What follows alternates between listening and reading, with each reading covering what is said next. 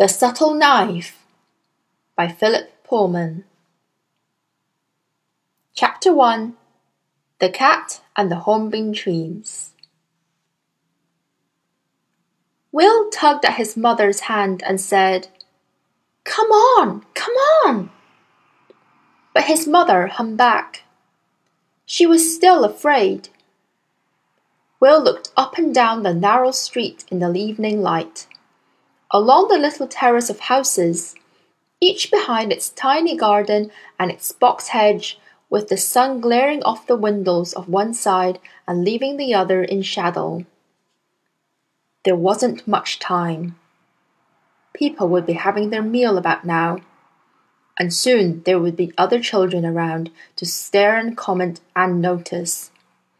It was dangerous to wait but all he could do was persuade her as usual. Mom, let's go in and see Mrs. Cooper, he said. Look, we're nearly there. Mrs. Cooper, she said doubtfully. But he was already ringing the bell. He had to put down the bag to do it, because his other hand still held his mother's. It might have bothered him at twelve years of age to be seen holding his mother's hand. But he knew what would happen to her if he didn't. The door opened, and there was the stooped elderly figure of the piano teacher, with the scent of lavender water about her as he remembered. Who's that? Is that William? The old lady said. I haven't seen you for over a year. What do you want, dear? I want to come in, please, and bring my mother, he said firmly. Mrs. Cooper looked at the woman with the untidy hair and distracted half smile, and the boy with the fierce unhappy glare in his eyes, the tight set lips, the jutting jaw. And then she saw that Mrs. Parry, Will's mother, had put makeup on one eye but not on the other. And she hadn't noticed. And neither had Will. Something was wrong. Well, she said, and stepped aside to make room in the narrow hall. Will looked up and down the road before closing the door and Mrs. Cooper saw how tightly Mrs. Parry was clinging to his son's hand, and how tenderly he guided her into the sitting room where the piano was. Of course, that was the only room he knew. And she noticed that Mrs. Parry's clothes smelt slightly musty, as if they'd been too long in the washing machine before drying, and how similar the two of them looked as they sat on the sofa with the evening sun full on their faces, their broad cheekbones, their wide eyes, their straight black brows. What is it, William? the old lady said. What's the matter? My mother needs somewhere to stay for a few days, he said. It's too difficult to look after her at home just now. I don't mean she's ill. She's just kind of confused and muddled, and she gets a bit worried. She won't be hard to look after. She just needs someone to be kind to her. And I think he could do that quite easily, probably. The woman was looking at her son without seeming to understand, and Mrs. Cooper saw a bruise on her cheek.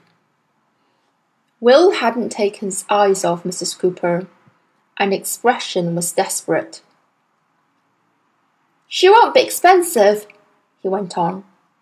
I've brought some packets of food, enough to last, I should think. You could have some of it too. She won't mind sharing.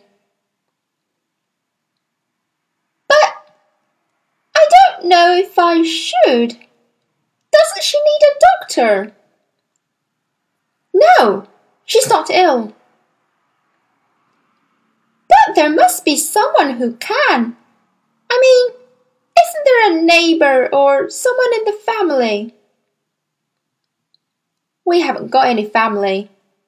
Only us. And the neighbours are too busy. What about the social services? I don't mean to put you off, dear, but. No, no.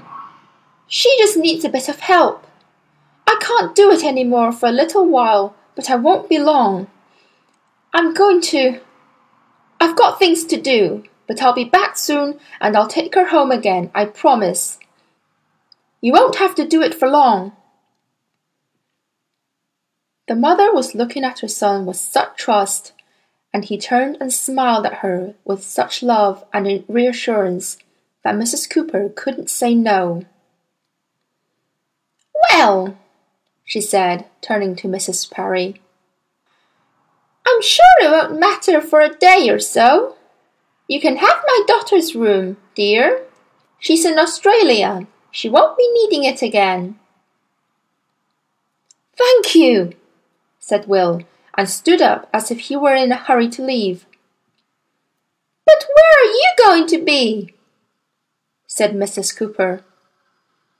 I'm going to be staying with a friend, he said. I'll phone up as often as I can. I've got your number. It'll be all right. His mother was looking at him, bewildered. He bent over and kissed her clumsily. Don't worry, he said.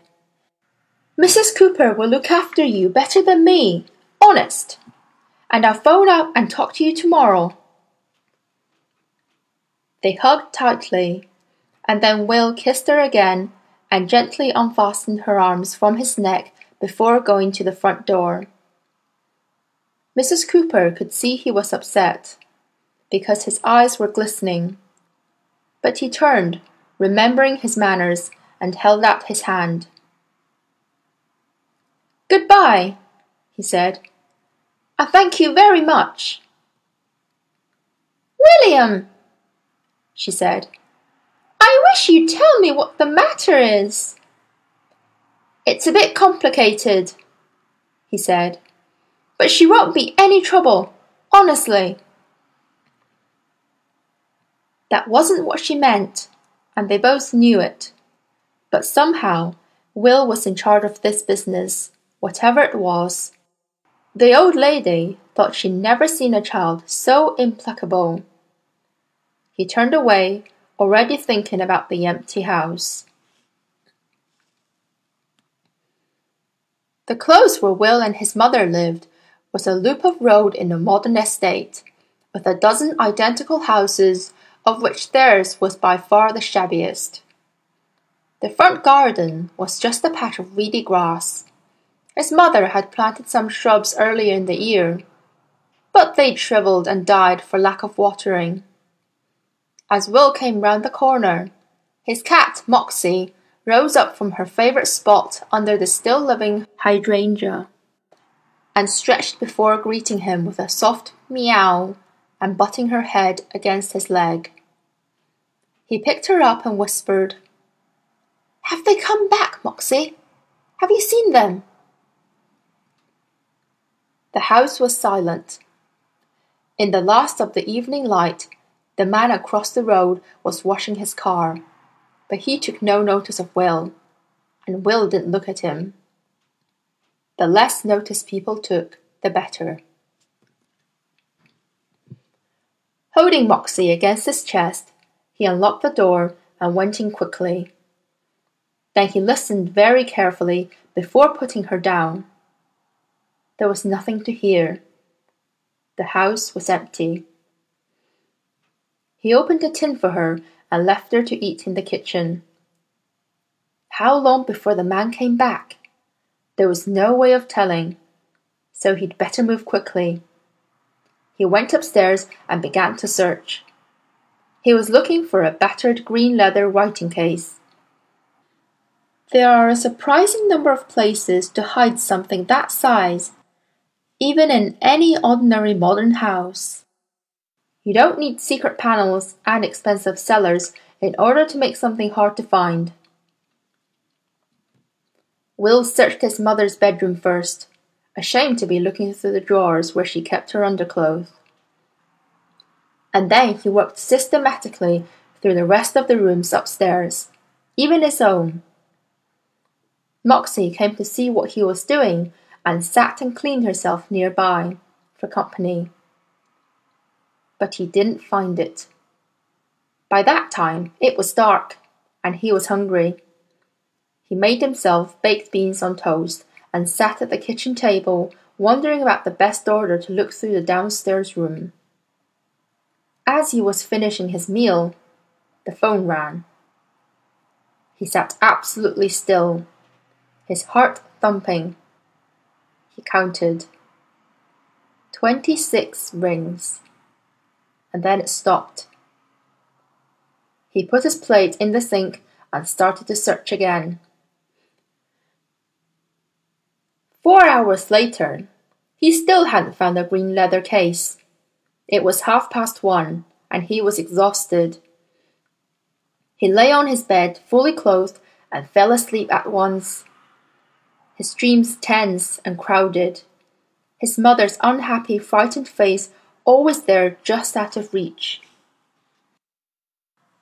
And almost at once, it seemed, though he'd been asleep for nearly three hours. He woke up knowing two things simultaneously. First, he knew where the case was, and second, he knew that the men were downstairs opening the kitchen door. He lifted Moxie out of the way and softly hushed her sleepy protest. Then he swung his legs over the side of the bed and put on his shoes, straining every nerve to hear the sounds from downstairs. Very quiet sounds. A chair being lifted and replaced, a short whisper, the creak of a floorboard. Moving more silently than they were, he left his bedroom and tiptoed to the spare room at the top of the stairs. It wasn't quite pitch dark, and in the ghostly grey pre dawn light he could see the old treadle sewing machine. He'd been through the room thoroughly only hours before, but he'd forgotten the compartment at the side of the sewing machine, where all the patterns and bobbins were kept. He felt for it delicately, listening all the while. The men were moving about downstairs, and Will could see a dim flicker of light at the edge of the door that might have been a torch. Then he found the catch of the compartment and clipped it open, and there, just as he'd known it would be, was the leather writing case. And now what could he do? Nothing for the moment. He crouched in the dimness, heart pounding, listening hard. The two men were in the hall. He heard one of them say quietly, Come on, I can hear the milkman down the road. It's not there, though, said the other voice. We'll have to look upstairs. Go on, then, don't run about. Will braced himself as he heard the quiet creak of the top step. The man was making no noise at all but he couldn't help the creak if he wasn't expecting it. Then there was a pause. A very thin beam of torchlight swept along the floor outside. Will saw it through the crack. Then the door began to move. Will waited till the man was framed in the open doorway, and then exploded up out of the dark and crashed into the intruder's belly but neither of them saw the cat. As the man had reached the top step, Moxie had come silently out of the bedroom and stood with raised tail just behind the man's legs, ready to rub herself against them. The man could have dealt with Will, because he was trained and fit and hard, but the cat was in the way, and as he tried to move back, he tripped over her. With a sharp gasp, he fell backwards down the stairs crashing his head brutally against the hall table. Will heard a hideous crack, and didn't stop to wonder about it. He swung himself down the banisters, leaping over the man's body that lay twitching and crumpled at the foot of the flight, seized the tattered shopping bag from the table, and was out of the front door and away before the other man could do more than come out of the living room and stare. Even in his fear and haste, Will wondered why the other man didn't shout after him, or chase him. They'd be after him soon, though, with their cars and their cell phones. The only thing to do was run. He saw the milkman turning into the close. The lights of his electric cart pallid in a dawn glimmer that was already filling the sky. Will jumped over the fence into next door's garden, down the passage beside the house, over the next garden wall, across the dew-wet lawn, through the hedge, into the tangle of shrubs and trees between the housing estate and the main road. And there he crawled under a bush and lay panting and trembling. It was too early to be out on the road. Wait till later, when the rush hour started. He couldn't get out of his mind the crack as the man's head had struck the table, and the way his neck was bent so far and in such a wrong way, and the dreadful twitching of his limbs. The man was dead. He'd killed him. He couldn't get it out of his mind, but he had to. There was quite enough to think about. His mother. Would she really be safe where she was? Mrs. Cooper wouldn't tell, would she? Even if Will didn't turn up as he'd said he would. Because he couldn't, now he'd killed someone. And Moxie! Who'd feed Moxie? Would Moxie worry about where they both were? Would she try to follow them? It was getting lighter by the minute. It was light enough already to check through the things in the shopping bag. His mother's purse, the latest letter from the lawyer, the road map of southern England, chocolate bars, toothpaste, spare socks and pants, and a green leather writing case. Everything was there. Everything was going to plan really. Except that he'd killed someone.